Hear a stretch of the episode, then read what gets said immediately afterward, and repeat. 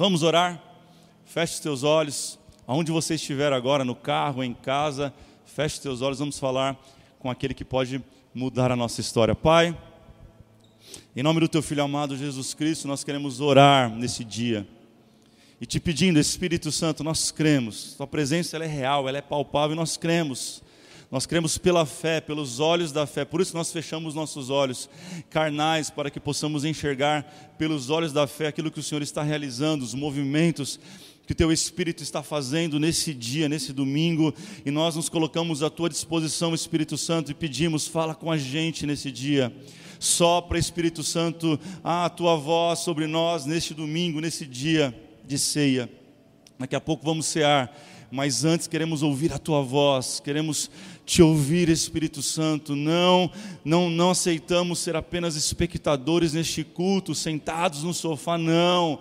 Nós estamos diante daquele que vive, estamos diante daquele que reina, estamos cercados, como diz a tua palavra, de uma nuvem de testemunhas. Nós estamos diante de anjos, diante, ó Pai, da tua glória. Nós estamos diante daquele que pode tirar todo o medo da nossa vida hoje, aonde todo medo ele pode bater em retirada, mas depende de nós voltarmos a nossa atenção. Então nós paramos tudo o que estamos fazendo agora, todos os afazeres domésticos com os filhos, nós nos concentramos na tua presença, na tua voz, Jesus, fala com a gente não o que queremos mas aquilo que nós precisamos ouvir. Em nome de Jesus, nós oramos. Se você crê, escreva amém agora no chat. Vamos interagir, vamos estar juntos nesse tempo. Glória a Deus. O tema da mensagem de hoje é vença seus medos. Vença seus medos. Escreve isso agora aí. Vença seus medos. Mande agora para alguém no WhatsApp essa simplesmente essa frase: "Ei, o Senhor vai te fazer vencer os seus medos". Mande isso agora. O texto é 2 Timóteo, capítulo 1, verso 7 somente. É um texto que eu gosto muito dele. Eu tenho pensado até em escrever algo sobre ele. Olha o que diz. Ouça isso, pois Deus não nos deu espírito de medo. Algumas versões dizem covardia ou temor não nos deu espírito de medo, vírgula, mas de poder, de amor e de equilíbrio. Vou repetir. Deus não nos deu espírito de medo, mas Ele deu espírito de poder, de amor e de equilíbrio. De equilíbrio. A pergunta nesse dia para a tua vida é: do que, que você tem medo?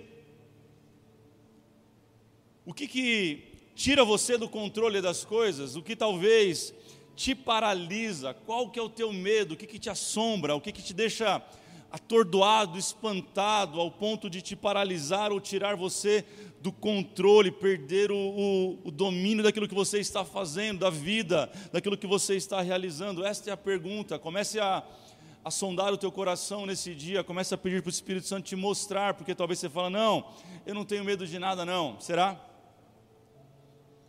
Para que o Senhor possa falar com a gente, mudar a nossa vida, é preciso a gente expor a ferida, expor o medo.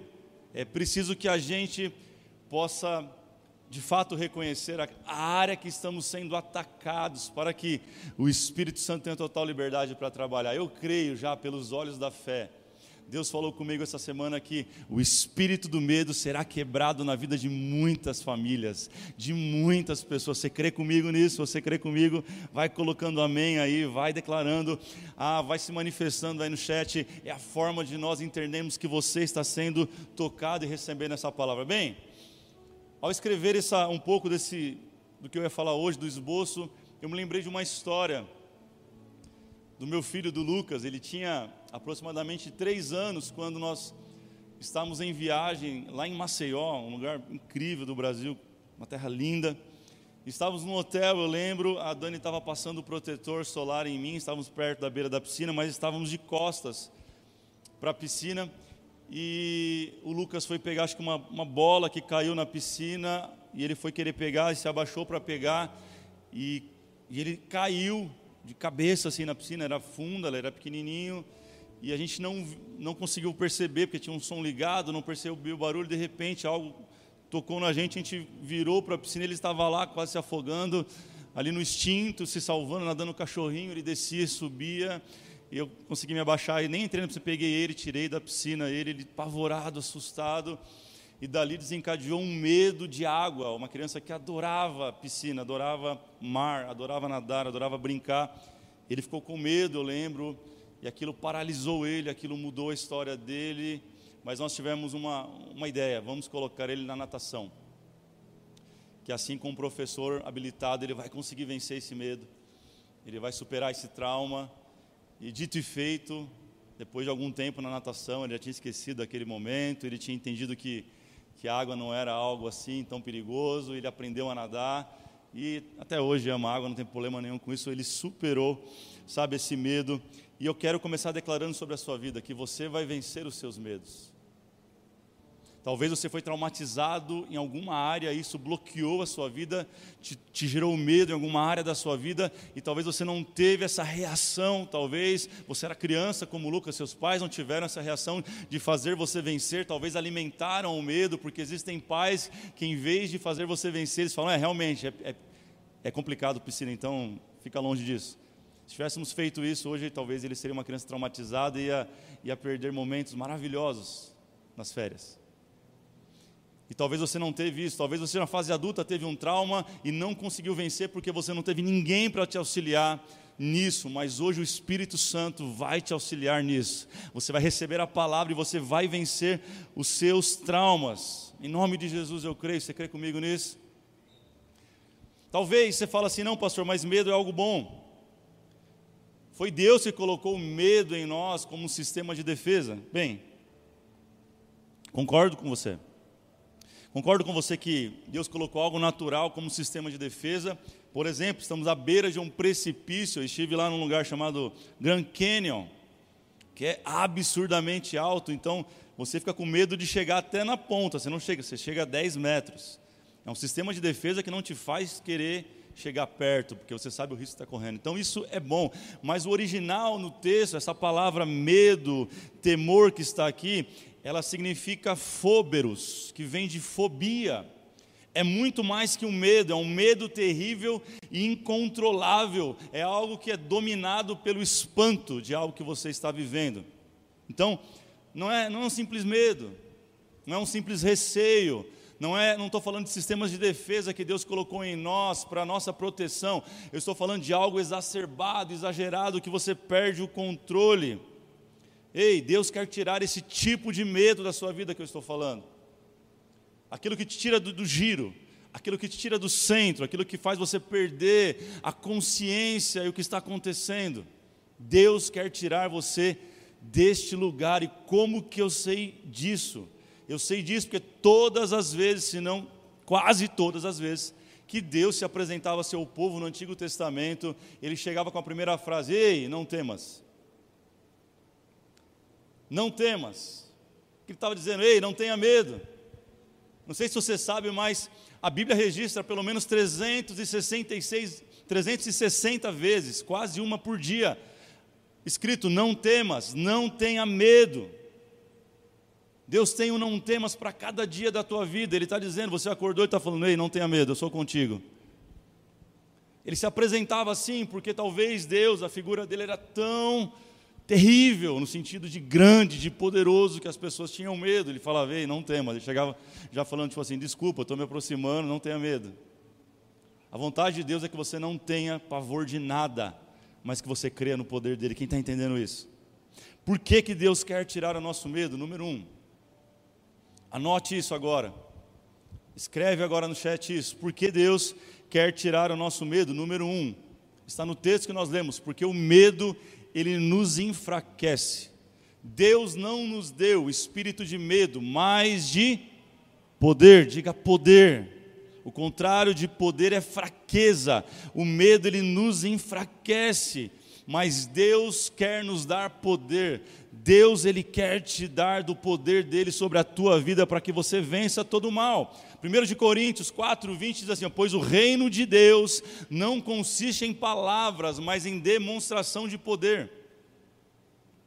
O reino de Deus tem a ver com o poder que nós recebemos do alto. Atos 1:8 diz: "Mas receberão poder quando o Espírito Santo descer sobre vocês e serão minhas testemunhas em Jerusalém, em toda a Judéia e Samaria e até os confins da terra." A promessa de Atos está sobre a nossa vida, não foi sobre aquela geração, mas ela está se perpetuando de geração em geração, de tempo em tempo. Você recebeu o poder, o dínamos do Espírito Santo, que no original é dinamite, é explosão. Deus não te deu espírito de medo, mas Ele deu um espírito de poder. Aleluias, poder para quê? Poder para conquistar, poder para vencer, poder para avançar, poder para se levantar da dor, poder para vencer todo o mal. Deus te deu poder, olha o que diz, gente. Mateus 28, 18. Então Jesus aproximou-se deles e disse: Jesus disse: foi-me dada toda a autoridade no céu e na terra, portanto, ide e pregai o evangelho a todas as nações, fazendo discípulos, batizando em nome do Pai, do Filho e do Espírito Santo de Deus, o mesmo poder e a mesma autoridade que estava sobre Jesus Cristo na cruz foi transferida para os seus filhos, para mim e para você. Quantos creem nisso? Quantos podem glorificar o nome do Senhor por isso? Escreve agora: Deus me deu poder não é poder para atropelar as pessoas, não é poder para você ser mal com as pessoas, ele te deu poder e autoridade para você pregar o Evangelho. Ele te deu poder e autoridade para você vencer o maligno. Ele te deu poder e autoridade. Ah, o Senhor falou que você vai pegar em serpentes e não vão te fazer mal. Vai tomar veneno e não vai te fazer mal. Há um poder do céu que está sobre a igreja de Jesus Cristo. Quantos creem nisso? Aleluias. Eu creio no poder manifestado dele. Lucas 9, 1, 2. Reunindo os doze, Jesus disse Poder e autoridade eu dou a vocês para expulsar demônios e curar doenças. E os enviou para curar os enfermos. Você não precisa chamar o teu pastor para orar por alguém, você tem poder e autoridade sobre as tuas mãos em nome de Jesus Cristo para curar os enfermos. Ele não te deu espírito de medo, mas há um espírito para ser derramado nesse dia sobre a tua vida de poder. Aleluias. Eu quero declarar sobre a tua vida, aonde você estiver. Eu não posso colocar a mão aí na sua cabeça, então você coloca a sua mão mesmo na sua cabeça, aonde você estiver. Coloque a mão agora sobre a sua cabeça e diga assim: Eu recebi de Jesus Cristo poder para vencer todo o mal. Aleluias. Aleluias.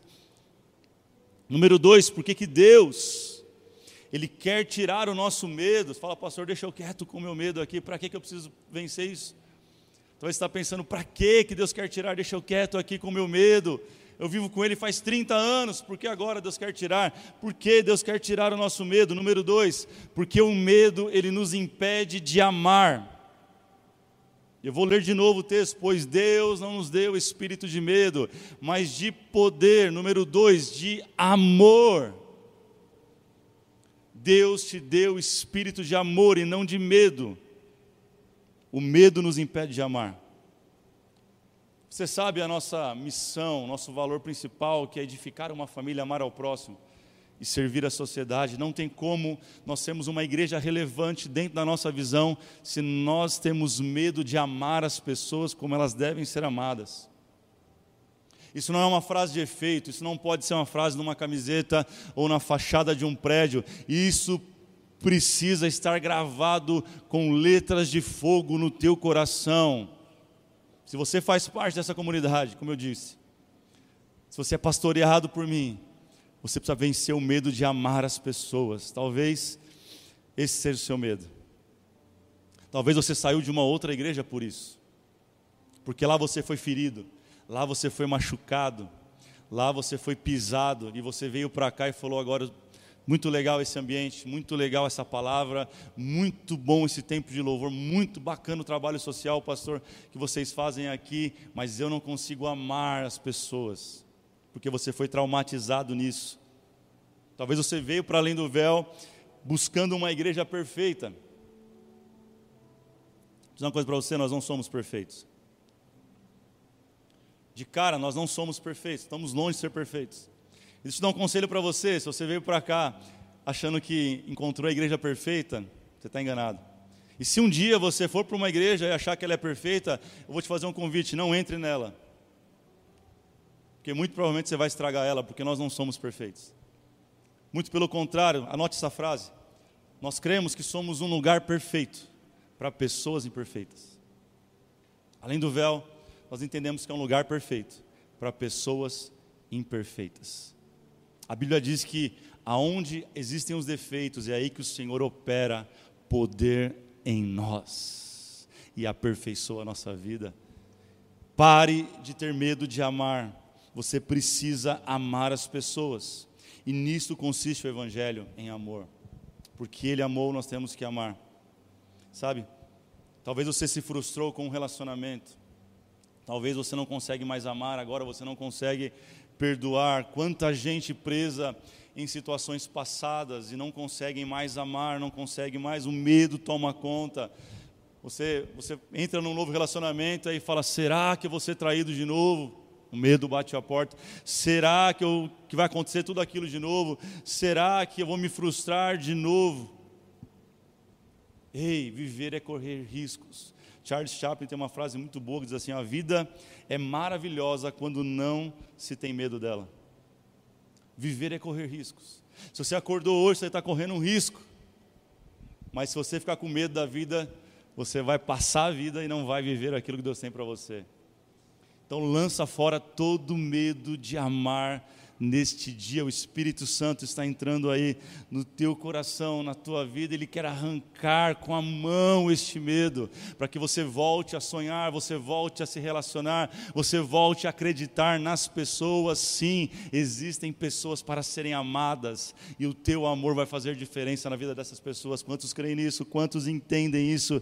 Recebe isso no teu coração, querido. Celebra esta palavra. Ah, se você estiver com vontade de chorar, agora chore. Se diante do Senhor, porque existem pessoas que, além de não conseguir amar outras pessoas por traumas do passado, por experiências negativas, elas não conseguem receber o amor de Deus sobre elas. Como eu disse, o Senhor, quando se apresentava, ele dizia: Não temas, não tenha medo, porque as pessoas têm a tendência de ter medo de Deus. Nós temos a tendência de ter medo do desconhecido, daquilo que não é comum a nós. E Deus, ele é desconhecido, como eu disse dias atrás. Deus é um Deus que se esconde. Mas em Jesus Cristo, 1 João 4,18, em Jesus Cristo diz assim: ó, no amor não há medo, pelo contrário, o perfeito amor expulsa o medo, porque o medo pressupõe castigo. Aquele que tem medo não está aperfeiçoado no amor. Guarde essa frase: o medo ele supõe o castigo. O medo castiga, mas o amor ele ensina. Em Cristo foi possível sim sermos amados e não castigados. Jesus morreu numa cruz para isso, para que nós fôssemos livres da ira, do castigo, do pecado e fôssemos ensinados por Ele em todas as coisas. Não tenha medo, querido, do amor de Deus. Quantas pessoas não mergulham na graça? Quantas pessoas não desfrutam daquilo que Deus tem porque não conseguem mergulhar no amor de Deus em Jesus Cristo? Jesus não morreu em vão, daqui a pouco nós vamos celebrar a vida que Ele conquistou para nós na cruz, mas para você celebrar isso de forma completa, você precisa vencer o medo de amar e vencer o medo de ser amado por Ele. Ele te amou até o fim, Ele te amou, querido, com todos os seus erros. Ele pegou na cruz, encravou na cruz os nossos medos, os nossos erros, porque Ele não tem castigo, Ele tem perdão. Ele tem restauração. Ele não morreu para poder te matar, mas ele morreu para poder te salvar.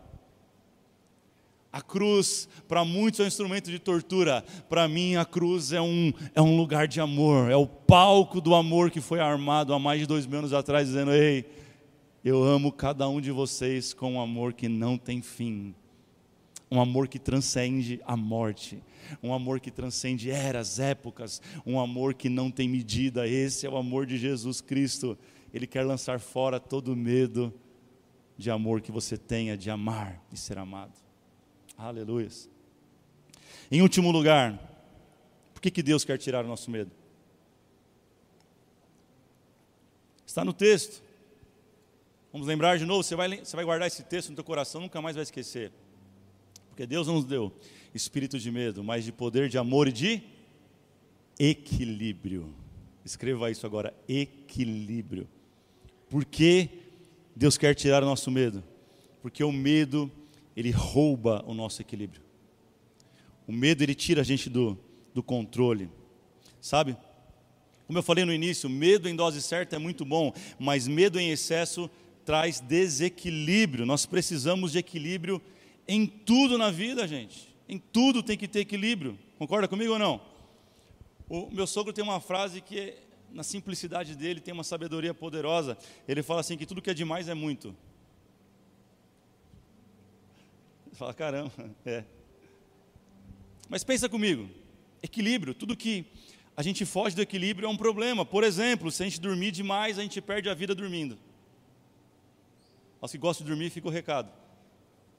A palavra fala, vai acordar cedo, vai ter com a formiga, vai, vai, vai fazer alguma coisa. Porque Deus deu a noite para dormir, ok? Se dorme demais, você perde a vida. Se dorme de menos, você perde a saúde. Equilíbrio. Se você comer demais, você fica obeso e prejudica a saúde. Se você comer de menos, você também prejudica a saúde. Se você fizer exercício demais, você vai estressar a musculatura e pode se tornar um viciado em endorfina, mas se não fizer exercício nenhum também, você prejudica a saúde. Se você for na igreja demais, você pode perder a sua família, mas se for de menos, você perde a comunhão e a constância na fé. Enfim, nós precisamos de equilíbrio em todas as áreas da nossa vida, e o medo, ele rouba o nosso equilíbrio. Quanta gente vivendo hoje em desequilíbrio total emocional. Pessoas desesperadas, pessoas angustiadas. Ei, o Espírito Santo quer restaurar o equilíbrio da tua vida neste dia, em nome de Jesus. Recebe esta palavra. O medo ele faz a gente não pensar direito. Talvez você já, já teve numa situação como essa. Eu já tive. Um assalto, uma situação que você, você, fala, e agora, caramba, o que, que eu faço? Você fala, e agora? Tem gente que paralisa o medo. Tem gente que reage, não era para reagir. Não, não, não. É tempo de você ser é, equilibrado pelo Espírito Santo para que você saiba raciocinar e pensar e ter inteligência emocional na hora que o medo bater à sua porta, na hora que o trauma bater na sua porta. Eu não estou dizendo que o Espírito Santo vai te livrar das coisas, a Bíblia não promete isso, mas ele promete que nos livraria nas situações adversas. O que ele prometeu é que dentro de uma fornalha superaquecida sete vezes mais, ele estaria conosco. Aleluia. O que ele prometeu é que dentro de uma cova, assim para Daniel, os leões teriam que jejuar e Daniel sairia vivo. Ele não nos prometeu livrar muitas vezes dos problemas, dos medos, mas ele prometeu estar com a gente em todo o tempo. Então, permita ao Espírito Santo, nesse momento, ele equilibrar a tua vida emocional, equilibrar os teus pensamentos, equilibrar os teus sonhos. Ei, não permita que o medo roube o equilíbrio da sua vida. O medo nos faz pensar, não nos faz pensar direito. É como uma mulher que acabou de ganhar um nenê e fez um trabalho de parto normal. Essa mulher sente tanta dor que ela fala o que para o marido? Nunca mais, ó. Nunca mais eu quero saber de filho.